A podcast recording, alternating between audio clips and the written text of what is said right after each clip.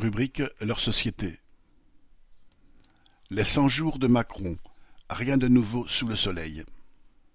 Pour en finir avec les mobilisations de travailleurs contre sa loi sur les retraites, Macron avait promis cent jours d'apaisement. Résultat, l'apaisement s'est transformé en embrasement et il n'y a aucune amélioration pour les classes populaires. Ce scénario mis en scène par les communicants de l'Élysée était si mauvais et prévisible que même le remaniement ministériel, prévu pour clore ces cent jours, est devenu un non-événement. Politicien au service de la bourgeoisie, Macron est contraint par sa feuille de route. Il doit poursuivre coûte que coûte les attaques contre les travailleurs, sur les retraites, le chômage, la santé et en même temps il doit multiplier les cadeaux aux entreprises tandis que les impôts des plus riches et des entreprises doivent diminuer. Successivement, le Covid, la guerre en Ukraine, le dérèglement climatique, tout a servi de prétexte pour favoriser les capitalistes et détériorer encore la situation du monde du travail. Il y a moins de soignants, moins d'enseignants, moins de travailleurs à Pôle emploi ou dans les administrations utiles à la population qu'avant.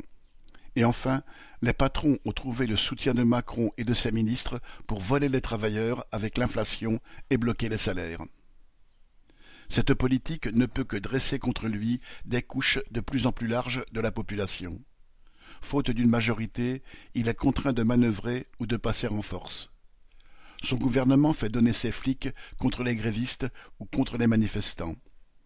Il interdit régulièrement des manifestations. C'est encore cette faiblesse politique qui le pousse à attiser toutes les divisions entre les travailleurs, à désigner des boucs émissaires, à lancer ses ministres sur le terrain du racisme, de la peur de l'intégrisme ou des attentats. Tout cela fait partie de l'arsenal qui cherche à écraser l'opinion ouvrière. Un autre serviteur de la bourgeoisie succédera à Macron à l'Élysée sans que les attaques connaissent le moindre répit. Pour y mettre un coup d'arrêt, les travailleurs devront mettre fin à la domination de leurs exploiteurs.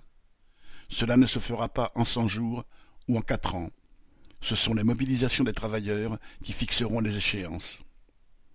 Marion Ajar